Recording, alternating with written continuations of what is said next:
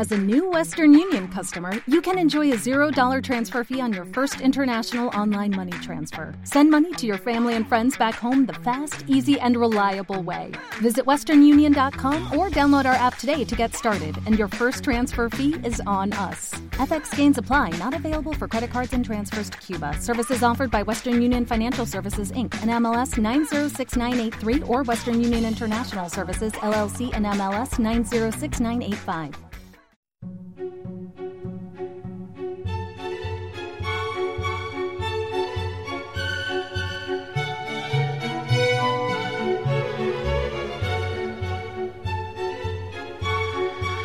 Don Joan Mesquida, buenas noches.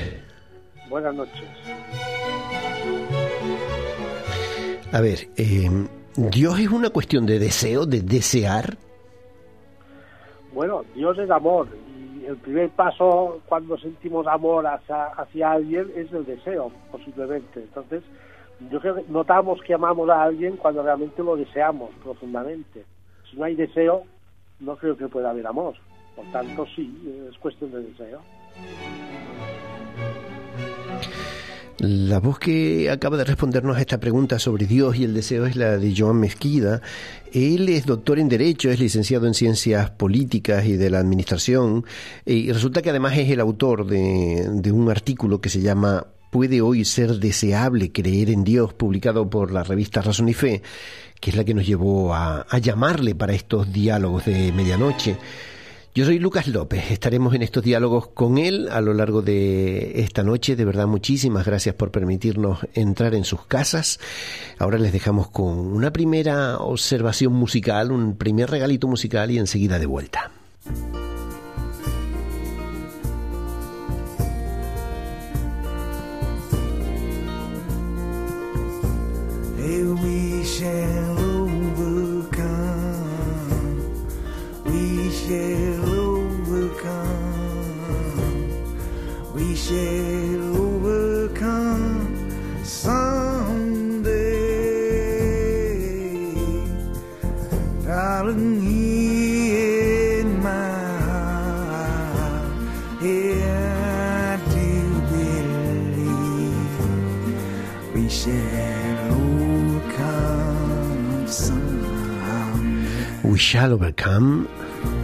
Nosotros venceremos.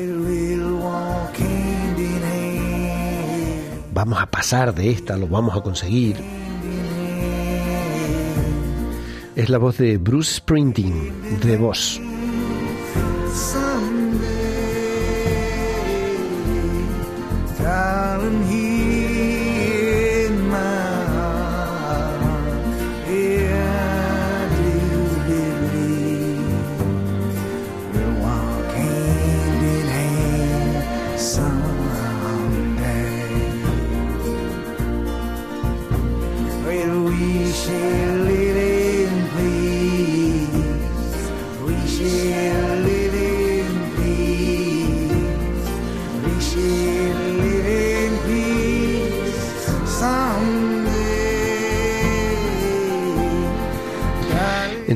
De medianoche, en una noche en la que hemos viajado de isla a isla, estamos en Mallorca.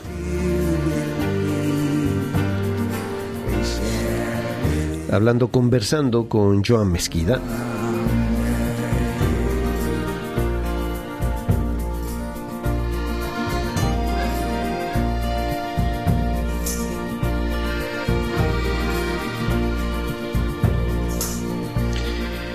Comenzamos hablando con John Mesquida y le preguntábamos por eh, si Dios era cuestión de deseo y nos decía que sí, que todo lo que tiene que ver con amor tiene que ver con deseo.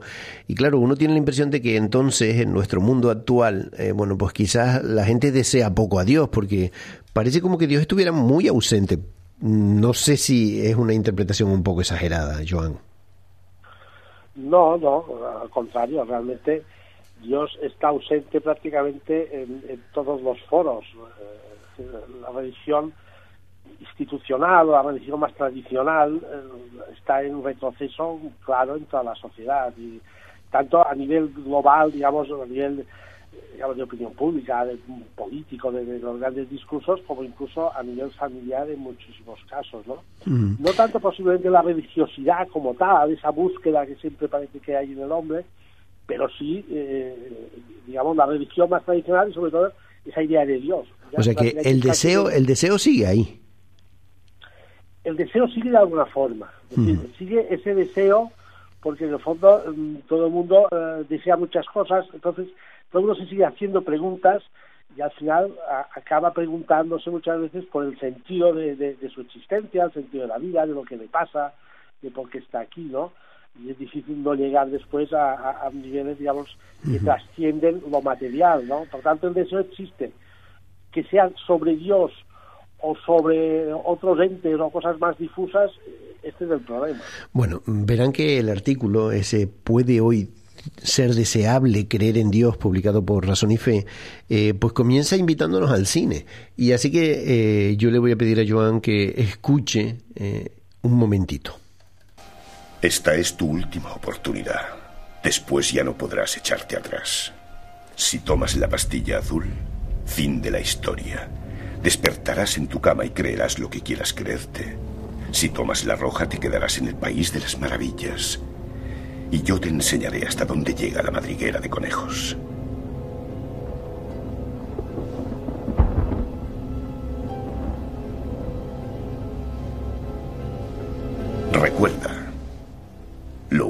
Te ofrezco es la verdad, nada más. Bueno, nada más y nada menos, ¿no? Eh, eh, bueno, esta escena eh, la contamos, eh, Joan. Sí, bueno, esta es una escena inicial de la película de Matrix, y- que seguramente mucha gente vio en su momento y recordará.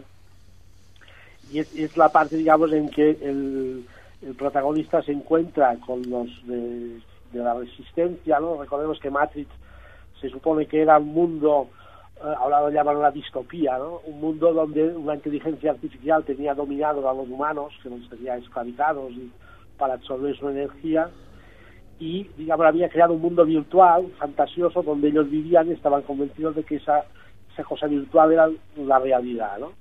entonces la resistencia que se encuentra el líder de la resistencia se encuentra con el protagonista con Keanu Reeves y eh, bueno le ofrece esas dos opciones no Con- en forma de píldora en el fondo una especie de metáfora. ¿no? de si quería seguir viviendo en ese mundo fantasioso y no enterarse de lo que realmente ocurría o quería de forma definitiva entrar y ver la realidad tal como era, que era una realidad evidentemente mucho más cruel porque era la- donde percibían que todos eran esclavos de, de un sistema de una inteligencia artificial. ¿no? Yo empiezo el artículo precisamente refiriéndome a esta a esa dualidad ¿no? que parece que se da también en la vida real, ¿no? entre elegir entre eh, digamos mantenerse uno pues en esa idea de la infancia ¿no? de, esa felicidad casi casi de Disney ¿no? de, creer que vendrá un príncipe azul de que existen las hadas en que todo sale bien en que que todo eh, digamos de color de rosa o realmente entrar en la vida adulta que supone pues todas las dificultades eh, darse cuenta que el mundo es competitivo que hay que esforzarse que hay que hacer muchas cosas ¿no? claro esa dualidad llevada al plano religioso A ver. que es, es- que es donde yo en el artículo incidía, claro, eh, acaba situando muchas veces lo que es la fe en esa parte, digamos, infantil, ¿no? Y no se traslada a la parte, a la parte adulta, por decirlo de alguna manera. Entonces, claro, al no producirse ese traslado, resulta que la gente que, claro, opta en el fondo mm, por esas dos opciones, parece ser, ¿no? O por entrar en el mundo adulto y dejar su fe eh, infantil en el recuerdo de su infancia, como quedará el ratoncito Pérez, por decir algo, o puede haber algunos casos que posiblemente son pocos, pero puede haberlo ¿no? de gente que se siga manteniendo en esa fe infantil, por tanto la fe la sigue manteniendo, pero es una fe inmadura, y es una fe que tiene tiene de- debilidades, por así decirlo, ¿no? porque realmente esa fe del niño de primera comunión, por decirlo de alguna manera, pues claro, en la vida adulta, a los 20 o 25, ya no digamos nada adelante, pues ya no responde a todas las cuestiones que, que uno se plantea. Bueno, y, yo tengo la impresión de que la mayor parte de, nuestros contemporáneos bueno, la verdad que no sé si se puede decir la mayor parte, la verdad, no he hecho el estudio estadístico, pero sí que uno, la sensación que tiene es de que mucha gente directamente pasa, ¿no? O sea, se toma una pastilla de realidad, digamos, y en esa realidad ya Dios no cabe. Efectivamente, es la sensación que lo tiene y posiblemente, mm, bueno, es la, que lo tiene y casi casi la que se percibe, ¿no? Es difícil a veces conocer lo que piensa la gente en su interior, pero bueno, por las manifestaciones que se ven y con eh, los comportamientos y el hecho, por ejemplo, lo que decíamos, ¿no? de que Dios ya no aparece por ningún sitio, pues sí que es verdad que parece que la gente opta por la pastilla roja, entrar en la realidad adulta y, olvidarse un poco de Dios y, y, de la fe que tenía, ¿no? Con lo cual llegamos a una cierta indiferencia de todo el tema religioso, por decirlo de alguna manera. De todas maneras, a mí me llamó mucho la atención, hace unos años leí un libro que decía que comenzaba diciendo, el prólogo era, escribo este libro para decir todo lo contrario de lo que se suele decir sobre el tema religioso, porque afirmo, decía el libro, no recuerdo el autor, ¿eh? afirmo que sobre el tema de Dios en los últimos 10.000 años no ha cambiado casi nada, ¿no? Decía, porque él venía a decir que a veces idealizamos mucho el pasado e imaginamos un mundo muy creyente y que en realidad, vamos, hace ya mucho tiempo que mucha gente vive al margen de Dios. Es posible, pero mm, no sé hasta qué punto. Es decir, yo creo que sí que había, por ejemplo, una élite desde hace siglos que vivía al margen de Dios y que discutía eh, la existencia de Dios, o por lo menos del Dios que predica la Iglesia para entendernos, y a lo mejor se, digamos, se inclinaba más por un Dios teísta, eh, un Dios arquitecto y creador, pero que no, no, no interviene en la historia ni en la vida del hombre. Pero yo creo que el grueso de la población por lo menos un, un cierto ámbito de fe sí que mantenía. Y aunque es verdad que podía haber mm, bastantes zonas de, indiferencia en, la vida diaria de esa gente, sí que es verdad que al menos en, lo que era la socialización, claro, Dios seguía estando presente, la religión estaba presente, la iglesia estaba presente en prácticamente todos los ámbitos. Por tanto, aunque existiera un cierto grado de indiferencia, no había un, un descuelgue absoluto, como puede ocurrir ahora, que eh, es que, bueno, es que la diferencia es que casi casi te la facilitan y te la subvencionan. Entonces, claro, mm, y es mucho más difícil ahora volver a engancharse posiblemente. o sea, eh, eh, antes probablemente había más un ir y venir, y es verdad que habría momentos de, de más indiferencia, pero no había una desvinculación total. De todas maneras, eh, eh, usted coloca esa indiferencia en el artículo utilizando, citando, no recuerdo a quién es, pero eh, en la idea de que vivimos una sociedad que en su conjunto es, dice usted, post-optimista. Caramba.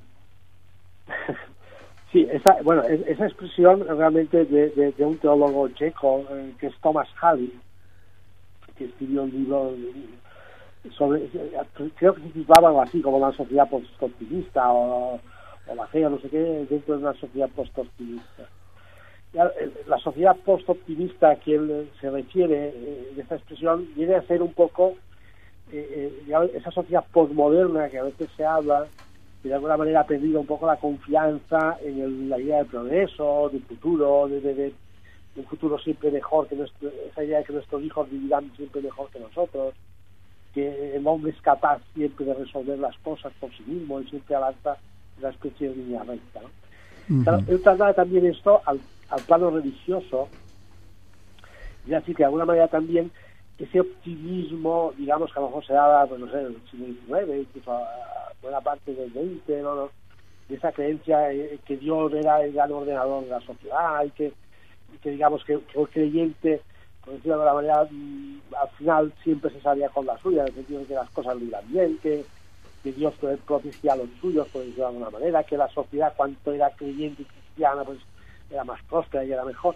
Claro, en este sentido, eh, también de alguna manera habría pasado ya ese optimismo inicial y ahora estaríamos en una especie de, era del desencanto, donde se ve que realmente pues esa sociedad creyente y esas personas creyentes eh, no tienen fácil hoy encontrar a Dios cuando se encuentran en una situación pues eh, más desesperada o una situación en que eh, bueno, pues buscarían con más intensidad a, Dios. ¿no? Y, él se refiere un poco a eso con la idea de post-optimista. Porque entre ese mundo, digamos, de, de, Alicia en el País de las Maravillas, de mi primera comunión y del momento infantil de un Dios así todo encantado, a el mundo de paso de Dios, ¿hay posibilidades diferentes? ¿Hay una tercera opción?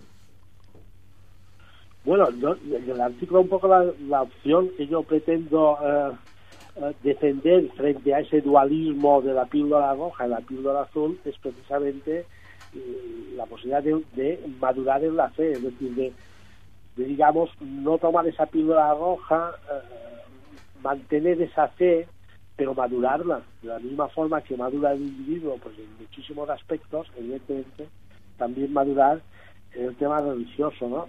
Claro, es, el tema está cómo se puede madurar, ¿no? Eh, porque claro, si vivimos en una sociedad que ya se está descristianizando pues, a marchas forzadas, es, es complicado, ¿no? Madurar pues requiere pues no solo un esfuerzo por parte del individuo, ¿no? Y, bueno, una preparación y cierto estudio entre comillas, digamos, no, no, hace falta estudiar teología para madurar en la fe, pero sí, eh, de alguna manera, pues eh, profundizar ¿no? en lo que uno quiere, cree, pero también mmm, hace falta ser consciente de que mmm, se va a ir contracorriente, uh -huh. porque eh, la fe y lo que, digamos, los valores que, que están, eh, que fundamentan esa fe, eh, son en muchos casos opuestos a los valores que nuestra sociedad está defendiendo, ¿no? De, individualismo, de consumismo, de, tal, ¿no? Entonces, también en este sentido eh, supone un esfuerzo añadido, pero sí que existe esa, esa tercera vía. Mm. Conversamos con Joan Mezquida, estamos haciéndolo a partir de un artículo publicado en Razón y Fe que llevaba este título. ¿Puede hoy ser deseable creer en Dios? Estamos conversando sobre eso, nos ha planteado que frente a la dicotomía de un Dios infantilizado o un no Dios, todavía queda otra vía intermedia que es la que debemos explorar. A la vuelta de, del parón pequeño que vamos a hacer ahora, la pregunta que le vamos a hacer es, eh, así todavía muy resumidamente, eh, ¿cuáles serían las motivaciones de fondo a la hora de resistirnos a eso que podemos llamar una fe madura? ¿Por qué nos resistimos a una fe madura? De eso vamos a hablar, pero será enseguida, después de estas recomendaciones educativas de Radio de Su Casa y claro, algo de buena música. Los datos del Instituto Nacional de Estadística concluyen que las mayores tasas de paro afectan a la población con menos formación. El 43% de las personas sin ninguna formación están en paro, frente al 20% con formación secundaria o el 11% con formación superior. Cuanta más formación, menos desempleo. Radio ECA. Ponemos el acento en la formación. Es para ti. Más de medio centenar de empresas, fundaciones y asociaciones colaboran con Radio ECA, lo que ha hecho posible que casi 40.000 personas se les abriera una nueva vida. Apostar por los hombres y mujeres que han sido o están siendo excluidos de la sociedad es apostar por el futuro. La responsabilidad social corporativa es responsabilidad tuya. Es responsabilidad de todos y todas.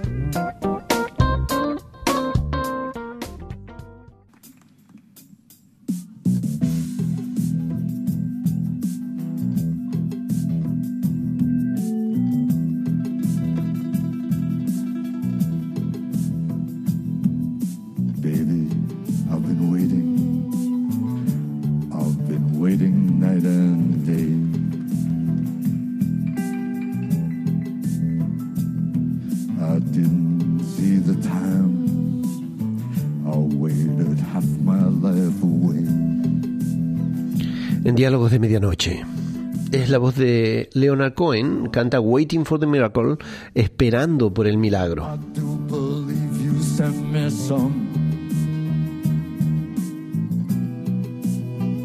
But I was waiting for the miracle, for the miracle to come.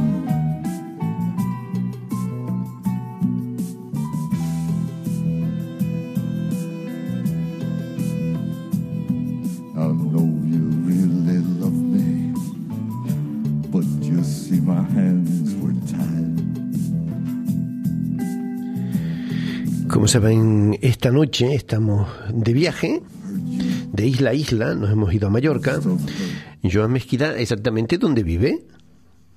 Bueno, yo vivo en, en un pueblo que está pues en el centro de la isla, que se llama Porreñas. Mm, cerca de Inca, de la zona... Bueno, entre, Pal- entre Es Palma que y me, Manacor. me- me- ¿sabes? me- me suena a zona de zapatos, pero no estoy seguro. bueno, en Inca sí que hay, hay una industria de zapatos que- con cierto renombre, pero no, nosotros estamos un poco más al sur. Estamos en el eje entre Palma y Manacor, más o menos a la mitad. Un pueblo de unos 5.000 habitantes, más o menos. Pues le habíamos prometido, ¿no? Eh, por plantearnos esa pregunta, ¿cuáles serían los motivos que la persona actualmente tiene así, en principio, todavía muy enumerados nada más, ¿no? Para resistirnos a una fe madura, para resistirnos a no tomar ninguna de las dos pastillas, sino tirar por la vía de en medio. Bueno, como decía, primero que madurar en la fe necesita pues una intención y un esfuerzo, ¿no? De, la propia formación ¿no? de la persona y de, ir indagando, ¿no?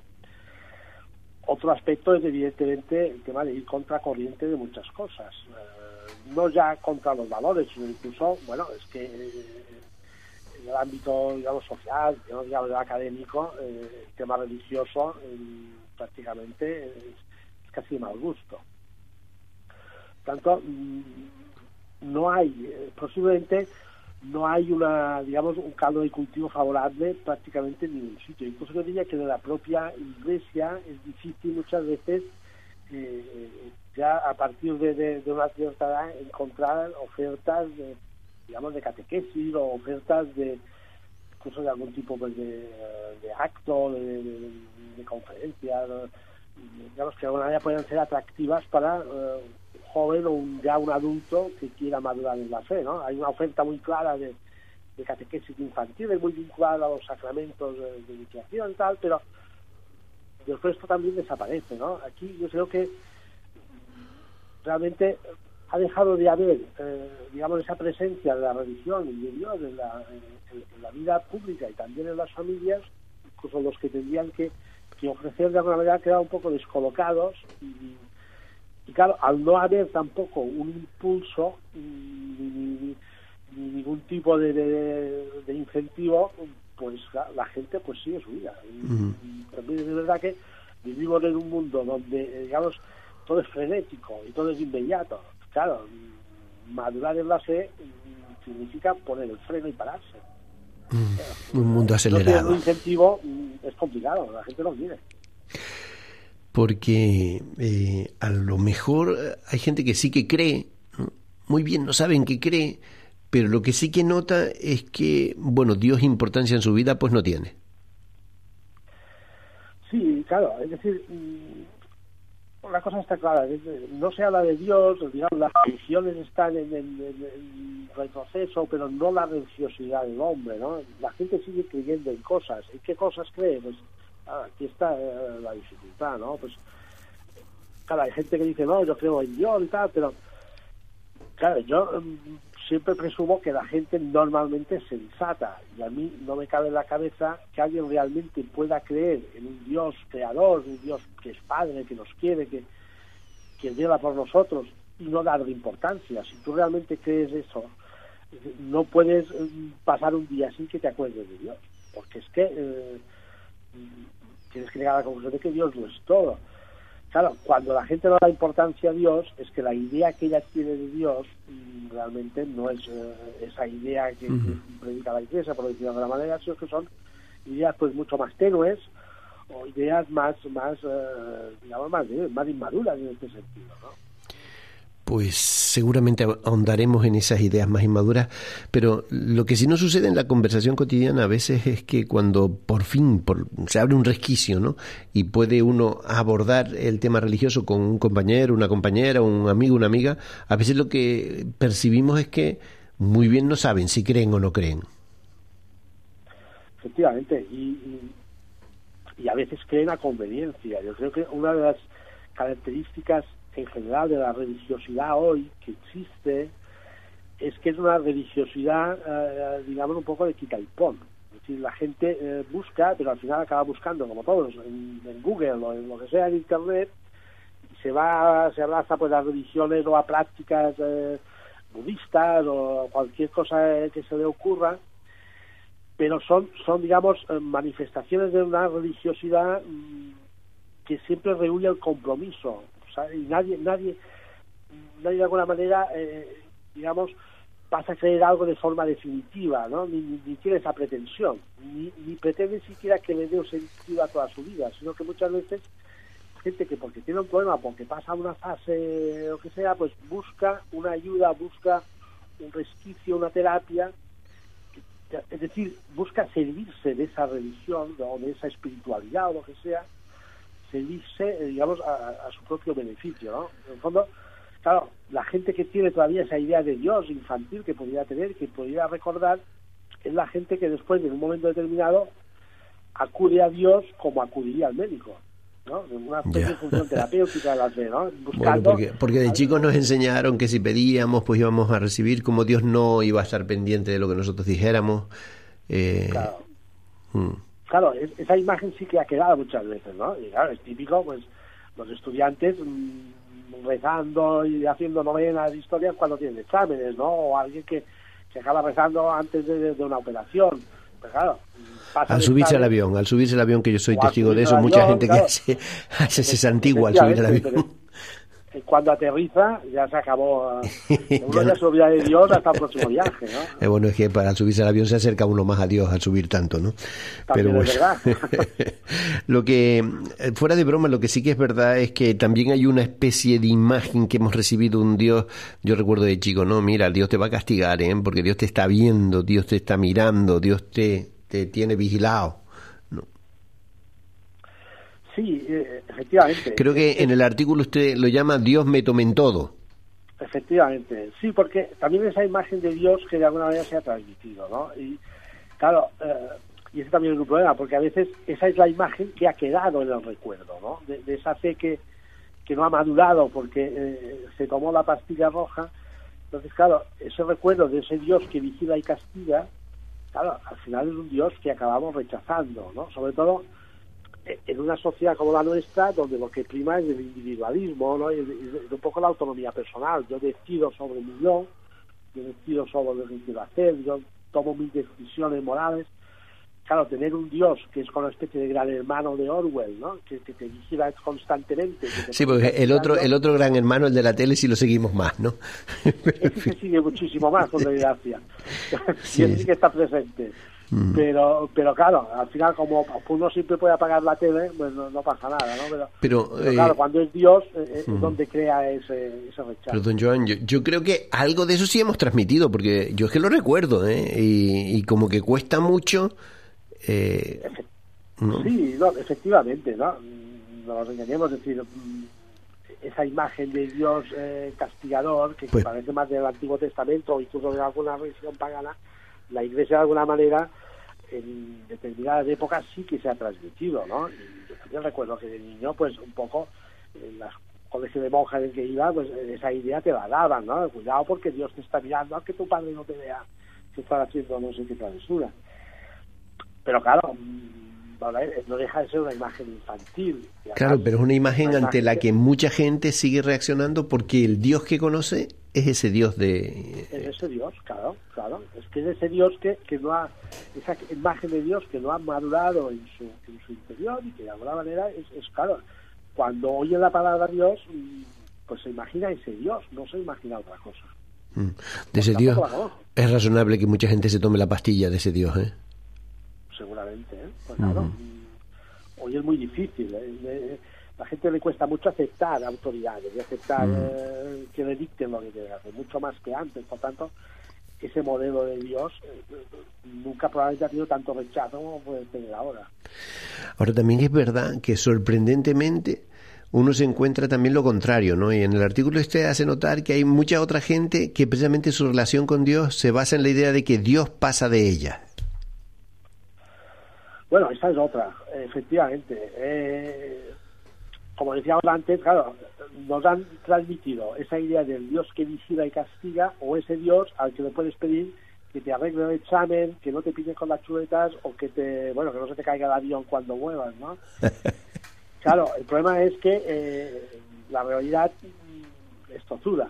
Dios no contesta a WhatsApp, ni al teléfono, ni, ni, ni- y, claro, al no responder en un momento que además todos estamos obsesionados en que cuando mandamos un WhatsApp y salen las líneas azules y el destinatario no nos contesta, parece que se acaba el mundo porque no lo queremos inmediato, que todo el mundo esté conectado, claro, que Dios no se conecte es algo que para mucha gente esto es inconcebible. Qué bueno, que, Dios no se conecte. decepciones, ¿no? O sea, estamos como decepcionados de un Dios que no da la talla, que no responde con la eficacia que debiera. Sí, posiblemente, porque eh, seguimos manteniendo esta idea, ¿no? De, Dios que siempre nos va a ayudar, es como una especie de Dios Superman, ¿no? Que, que, de alguna manera siempre eh, nos arreglará los, los platos rotos, ¿no? Nos sacará de un apuro en un momento, en un momento determinado claro, esa es una idea también de Dios completamente infantil, ¿no? Porque eh, Dios no es, no es un superhéroe que está sobrevolando continuamente sobre nosotros, entre otras cosas porque mm, vamos, acotaría nuestra libertad de, manera fulminante, no, no, no, eh, digamos, sería contrario a, la propia creación de Dios tal como lo ha hecho, ¿no? Como, como criaturas libres, ¿no? Pero, claro, eh, es muy fácil para mucha gente pues acudir a Dios precisamente cuando está apurada, cuando ve que, ha metido la pata en algo. Lleva la decepción porque evidentemente Dios no le va a aprobar el examen. Eh, yo la verdad es que si acudo a mi experiencia personal, yo creo que le he pedido a Dios siempre muchas cosas y siempre he tenido la impresión de que me las daba. Pero es verdad que nunca era cosa, a ver, claro, no, no era aprobar un examen. No. Tengo, tengo que darle una vuelta a eso yo. Tengo que darle una vuelta. Estamos hablando con Joan Mezquida. Él ha escrito un artículo en la revista Razón y Fe. Puede hoy ser deseable creer en Dios. Estamos conversando con él a partir de ese artículo. Pues ya ven ustedes de, de las resistencias que tenemos en nuestra cultura, en nuestra sociedad, a mirar a Dios. También del Dios que hemos recibido, cómo hemos ido lidiando con una imagen de Dios que eh, bueno, pues no está tan claro que sea la, imagen del Dios de Jesucristo, pero sin embargo parece como que es la imagen dominante, ¿no? Nos hemos quedado con ese Dios que nos está vigilando, que está ahí todo el rato mirándonos, ¿no? Y que a la primera palo en la cabeza, ¿eh? castigo de Dios, me decían a mí cuando me caía por ir corriendo, y era en realidad que mi madre pues estaba enfadada porque yo corriera, lógicamente y bueno, todo ese tipo de cosas, ¿no? O esa otra imagen de un Dios que ah, si yo le, le rezaba con mucha intensidad, pues tenía que resolverme una enfermedad, resolverme un examen, resolverme un problema de trabajo, ¿no? Todo ese tipo de cosas, ¿no? Y bueno, la sensación de que Dios no actúa, no, no responde, pues por ahí está todo este desencanto de Dios que de alguna manera registramos en nuestra sociedad. Vamos a seguir hablando con Joan Mezquida. Precisamente le vamos a preguntar si esa imagen heredada, esa imagen que hemos recibido, tiene un cierto fundamento bíblico o si esto es una cosa que nos hemos inventado en los últimos años, ¿no? Será la vuelta de estas recomendaciones de su casa de Radio ECA y sí, algo de música, de buena música. La diferencia media del salario anual entre una persona sin estudios y una que tiene un doctorado es de más de 17.500 euros. Cuanta más formación, mejores salarios. Radio ECA, ponemos el acento en la formación. Es para ti.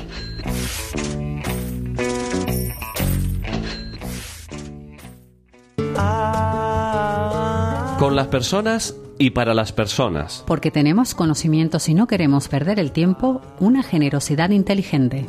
Voluntarios y voluntarias, gracias por tanto. Radio ECA con la Dirección General de Políticas Sociales e Inmigración del Gobierno de Canarias. Agradeciendo y promoviendo la actuación de las personas voluntarias. Gracias, gracias, gracias.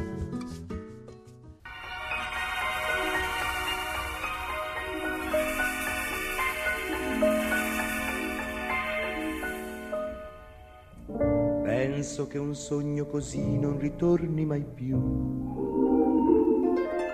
Mi dipingevo le mani e la faccia di blu. Poi d'improvviso venivo dal vento rapito e incominciavo a volare nel cielo infinito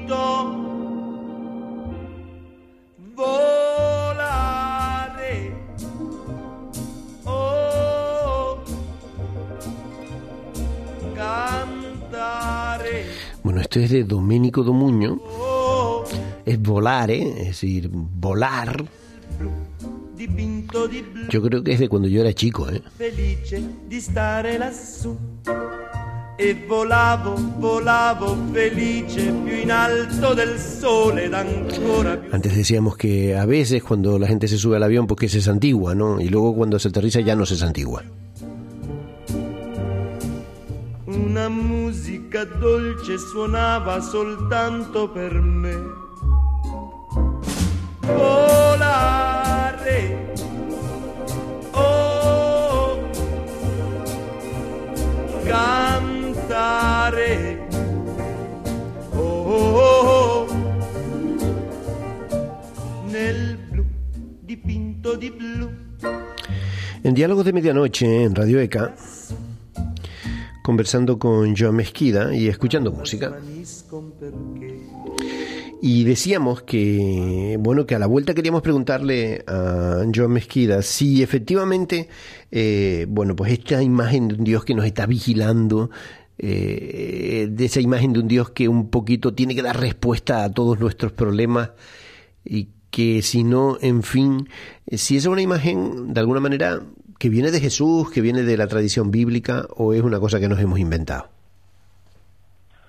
No, vamos a ver, eh, es decir, la imagen en sí no eh, podemos encontrar antecedentes en, la propia Biblia, por supuesto, es decir, eh, Jesús mismo cuando decía pedir que se os, se os dará, es decir, no, no, es que no se tenga que dialogar con Dios, por supuesto, ni, ni pedirle cosas, solo faltaría. Claro, el problema está en, en, digamos, el grado de decepción cuando Dios no contesta, por decirlo de alguna forma, ¿no? Sobre todo en, en, el, Antiguo, en el Antiguo Testamento, en unos salmos, hay muchísimos donde, eh, digamos, el salmista se lamenta, ¿no? De, de, que Dios no lo ha escuchado, de que Dios parece que lo ha abandonado, y de alguna manera viene a ser el equivalente, ¿no? De, de, de ese no contestar de Dios, que a todos nos ocurre. Claro, la diferencia eh, es que, claro, eh, para el salmista, al final siempre el salmo, de alguna manera, acaba que Dios responde, o por lo menos eh, el, el, el, orante es consciente de que Dios sigue ahí, de que la fidelidad de Dios um, no se ha perdido en ningún momento, ¿no? Otra cosa es de que, bueno, tú puedes pedir, pero Dios te va a dar si te conviene, ¿no? Mm. Claro, la diferencia con ahora es, es que esa fidelidad de Dios, esa idea de que pese a que tú puedas entender que Dios se esconde, de que Dios de alguna manera se aleja, eh, sigue estando ahí, sigue siendo fiel, sigue, siendo, sigue queriéndote. Claro, para creer esto se necesita una fe madura, que es lo que falta ya. hoy en muchos casos. Porque estaba pensando que la imagen de, de, Jesús contándonos en el capítulo 15 de San Lucas, ¿no? Aquella historia del chico este que se marcha de casa, ¿no? Que luego vuelve y lo que encuentra es un padre que le resuelve el problema, le monta una fiesta. Oiga, yo con ese padre sí quiero estar, ¿no? Pero que efectivamente me resuelva el problema, no que esta sensación que llego a casa y no hay nadie, ¿no? Claro. Claro, la palabra del de, de, de, hijo pródigo de, o del padre misericordioso, ¿no? Efectivamente, en este caso de, de una misericordia, vamos, casi excesiva. Es una palabra interesante porque yo me pongo en el lugar del padre, como padre de familia que soy, yo puedo entender ¿no? esa alegría del padre cuando ve al hijo descarriado que vuelve a casa, ¿no? Pero, pero realmente va a la fiesta y todo lo que le monta, aparte de, de, de la agravio al hermano, de alguna manera, claro, esto es excesivo. Es decir, um, también que te alegres que vuelva, ¿no? Pero a tendrías que por lo menos decirle, ¿no? Reprenderle de alguna manera. Y esa, esa excesividad, esa gratuidad de amor de ese padre, que de alguna manera viene a representar, digamos, la gratuidad del, del amor divino, es lo que a veces se puede echar a faltar eh, cuando somos nosotros los que de alguna manera nos dirigimos a ese mismo padre, pero ese mismo padre no no Claro, porque no le, le, le, decimos todopoderoso y parece que puede poquito, ¿eh? Bueno, o, o puede, pero uh, no sabemos por qué no actúa, ¿no? Uh -huh. Yo aquí creo, que el problema de, de, de, de digamos, de ese silencio de Dios, eh, claro, normalmente, aparte de, de, los casos de examen y de cosas más triviales, ¿no? Sobre todo es, es realmente grave cuando mm, estamos ante una experiencia, digamos, más, eh, digamos, una experiencia de mal, ¿no? De La enfermedad, por grave, ejemplo, de ¿no? pérdida- de una pérdida de alguien querido, ¿no? Y es verdad que en estos casos es difícil entender por qué Dios no da algún tipo de respuesta, ¿no? Pero también es verdad que de alguna manera, eh, digamos, una fe mucho más madura te puede dar a entender que eh, esa experiencia de Mahler puede de- revertir, eh, si no en algo especialmente positivo, yo como mínimo te puede dar a entender que ese Dios sigue estando ahí a pesar de todo, ¿no?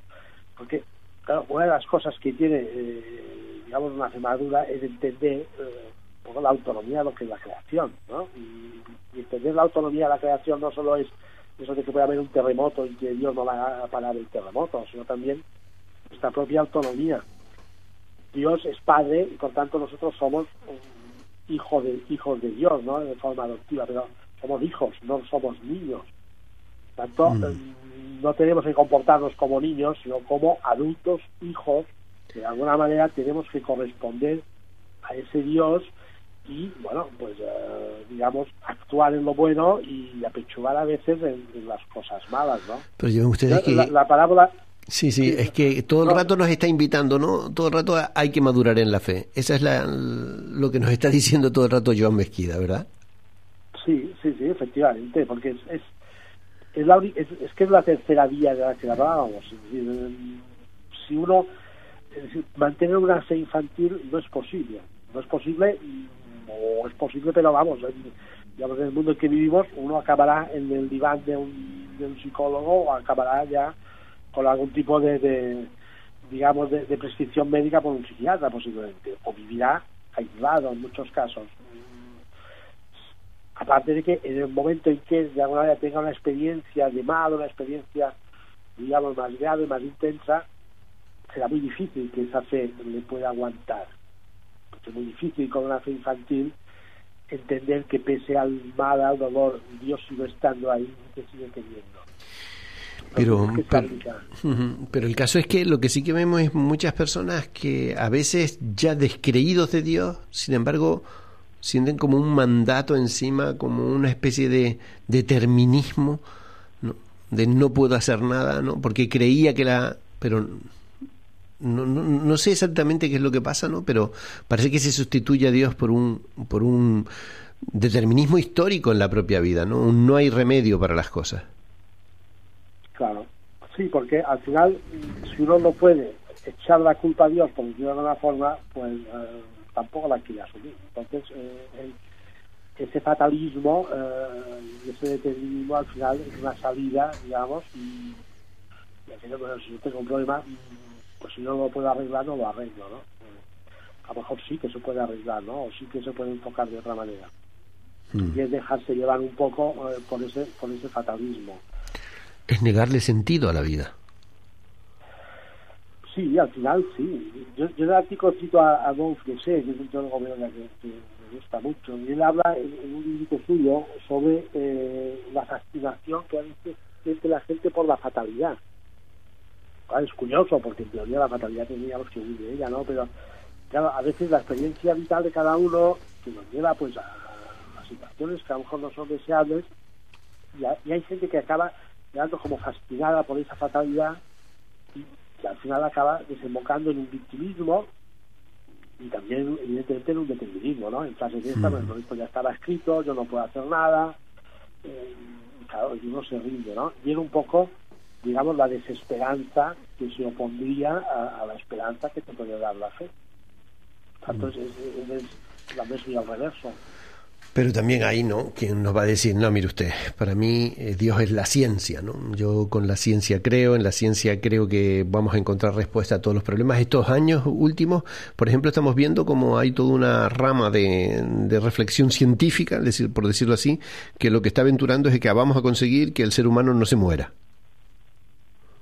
Sí, bueno, hay, hay incluso creo que es Google que tiene toda una empresa con una financiación millonaria investigando esa posibilidad de, evitar la muerte de- del ser humano, ¿no?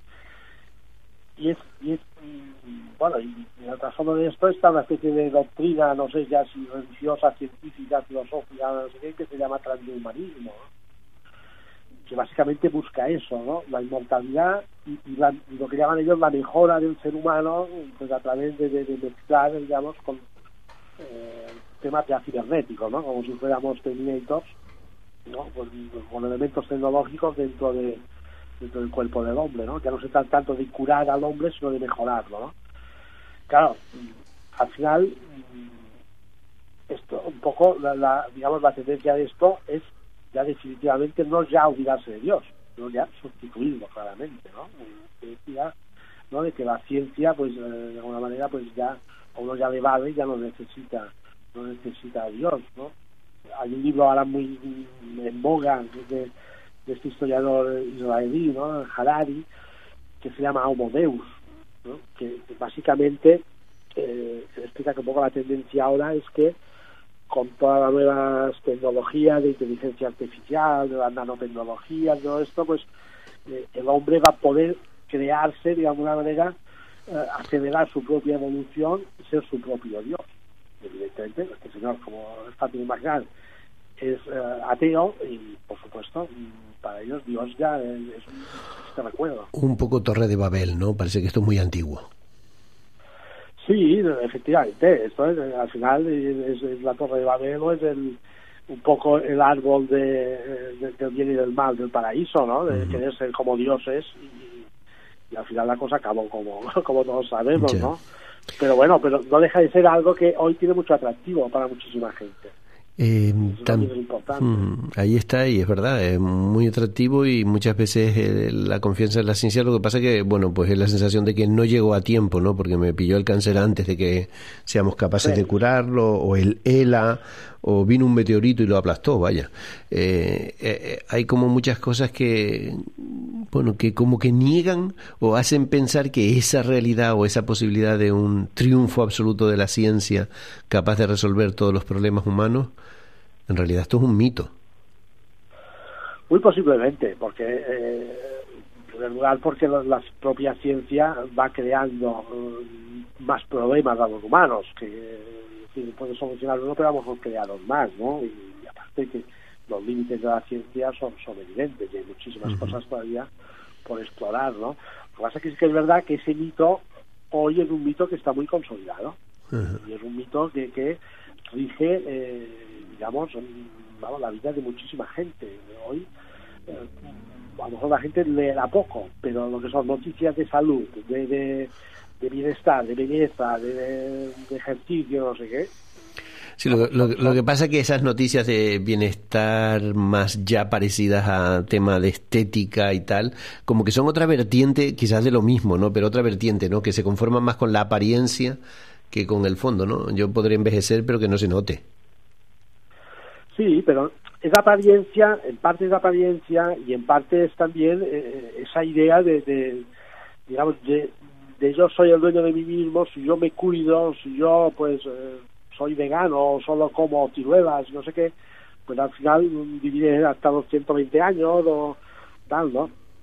En el fondo también es esa idea de, de, de que nosotros podemos regir nuestro destino, nosotros podemos decidir incluso, o llegar a decidir cuándo nos vamos a morir, ¿no? Mm, Que de alguna manera no deja de ser una forma de suplantar a Dios en este sentido, ¿no? Pero claro, esa incerteza eh, que nos da siempre eh, Dios mismo, en el sentido de que no, no podemos saber qué día nos vamos a morir, ni qué nos va a pasar, ni qué va a pasar en nuestro futuro, ca- cada vez la gente parece que se resiste más a esa incerteza, ¿no? Que busca certezas donde nunca las ha habido y probablemente tampoco nunca las habrá, ¿no? Pero las sigue buscando y eso es un mensaje que se ve que hoy tiene un potente atractivo eh, en este sentido.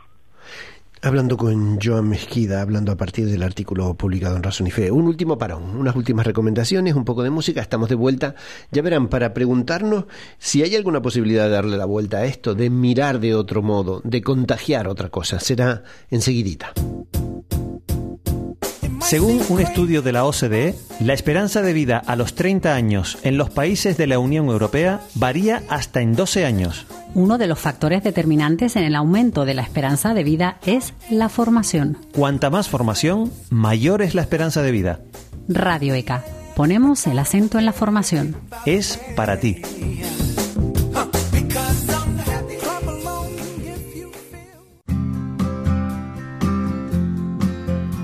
¿Sabes lo que es maltrato a una persona mayor? Cada día muchas personas mayores de nuestro entorno sufren abusos, negligencias o maltratos que van desde sus formas más evidentes, maltrato físico, sexual, económico, a otras formas menos reconocibles, pero en ocasiones igualmente dañinas, negligencias, maltrato psicológico, vulneración de derechos. Desde Cruz Roja Española y el Cabildo de Gran Canaria, a través del proyecto Buen Trato a las Personas Mayores, promoción del trato adecuado y protección frente al maltrato, queremos ayudar a las personas mayores a prevenir y afrontar posibles situaciones de abuso, negligencia o maltrato. Si necesitas ayuda, podemos ayudarte. Y si quieres ayudar, queremos contar contigo. Llama al 928 2902 22.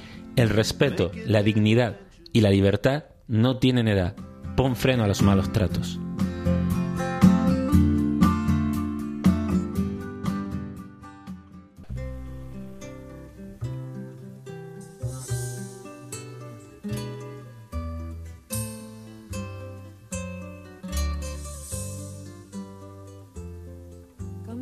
Superficial, cambia también lo profundo, cambia el modo de pensar, cambia todo en este mundo, cambia el clima con los años, cambia el pastor su rebaño, y así como todo cambia, que yo cambie no es extraño. Nos dice Mercedes Sosa que, que yo cambie no es extraño, todo. Cambia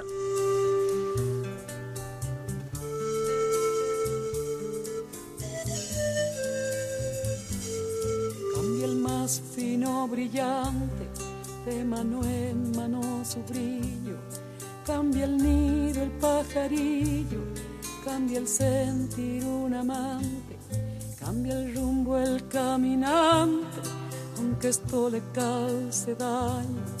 Y así como todo cambia, que yo cambie no es extraño. Mercedes Sosa que ya está en el seno del Dios de la vida.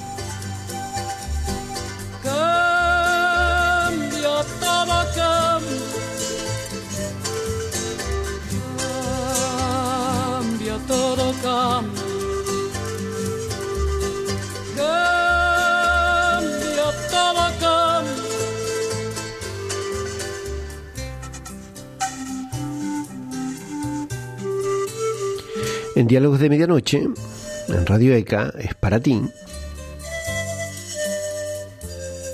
Cambia el sol en su carrera cuando la noche subsiste.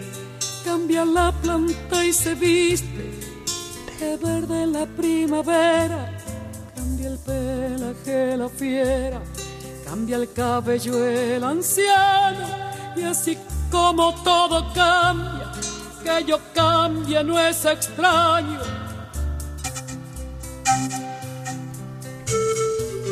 Y ya que todo puede cambiar, la pregunta, eh, Joan Mezquida, puede ser si de alguna manera se puede darle la vuelta una- un poco a esto, si podemos promover un deseo de encuentro con Dios en un entorno como el nuestro o hay que dar ya por perdida la batalla. Bueno, no, por perdida no, es decir, eh, estamos obligados como creyentes a, a intentarlo, ¿no? Y a promover ese deseo.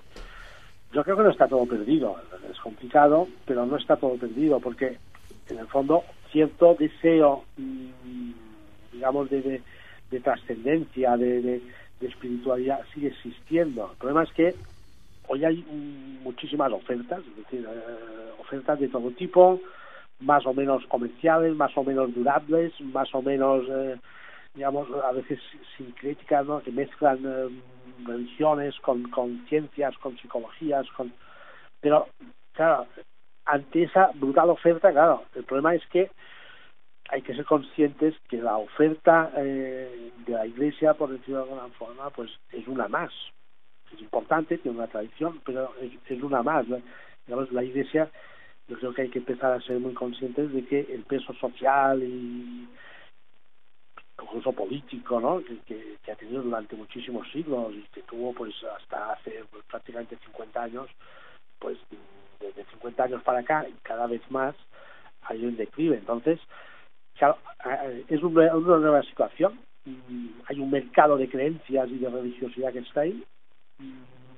No se trata de que Dios tenga que ser un producto, porque evidentemente no lo es, pero de alguna manera hay que adaptarse a esa situación si queremos llegar a la gente, porque la experiencia lo que nos dice es que es difícil que ellos ya vengan, que la gente regrese a los templos, que, que, digamos que aumente la gente que, que, que, va a misa, por decirlo de alguna forma, es complicado. Entonces hay que salir, ¿no? Eh, a mí me gusta mucho esa idea de, de la iglesia en salida, ¿no? De, del Papa Francisco, ¿no? El Evangelio Gaudium, ¿no? Ese, hay que primerear, ¿no? Ese verbo tan, tan, tan fantástico que se inventó, ¿no? Hay que buscar, eh, digamos, salida, hay que buscar motivos, hay que buscar, eh, digamos, nuevos estímulos y, salir fuera a buscar, porque la gente no va a venir, la gente no se mueve de su casa, la gente busca ya mm, con su móvil, es que ya ni sale para buscar otras cosas. Entonces, mm, como Dios no se va a poder vender por Amazon, pero de alguna manera mm, hay que ser imaginativos buscar cómo llegar, ¿no? Cómo hacerse de contraviso eh, con la gente que busca, porque gente que busca hay, eso seguro.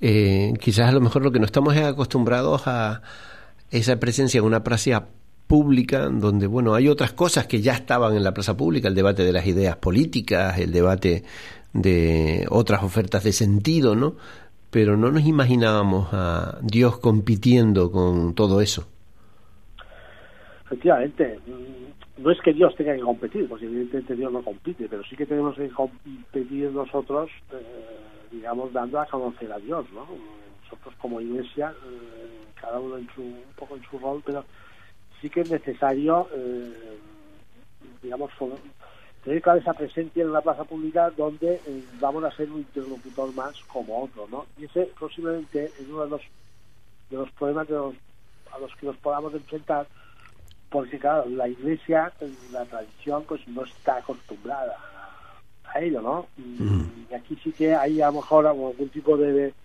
no sabía de, de, de, vicio, por decirlo de alguna manera, que de alguna forma se tendrá que, como mínimo, que modular, ¿no? Pues eh, determinadas, digamos, actitudes más de, de, imposición que no de diálogo, pues evidentemente tienen poco futuro ahí, ¿no? O determinadas, digamos, doctrinas más de, corte moralista, pues hoy en día es, es difícil poder sostenerlas, porque por otra parte también hay que reconocer que dentro de los referentes morales de la sociedad actual no mucha gente está vinculada de alguna forma a la iglesia, cuando por desgracia tendría que ser así, pero pero realmente los referentes morales que hay mmm, sí puede haberlo, ¿no? El caso de un misionero, de, de la Madre Teresa Calcuta, incluso propio Papa Francisco, ¿no? Pero yo es que si hiciéramos una lista de obispos que pudieran ser un referente moral en nuestra sociedad, yo no, no, quiero decir nombres porque quiero quedar mal con nadie, pero no se me ocurre. ¿no?